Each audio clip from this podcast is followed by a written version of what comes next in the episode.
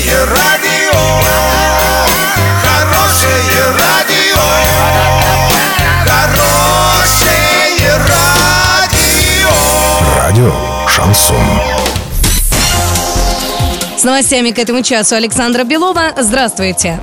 У Оренбуржья есть ресурсы для роста экспорта сельхозпродукции и понимание того, что нужно делать. Об этом сообщил глава области Денис Паслер на совещании, которое накануне в Курске провел премьер-министр Дмитрий Медведев. Кроме того, глава области внес ряд инициатив, которые требуют решения на федеральном уровне. Денис Паслер предложил уменьшить срок неиспользования земель сельхозназначения с трех лет до одного года. Также глава области предложил увеличить федеральное субсидирование проекта «Экспорт продукции АПК».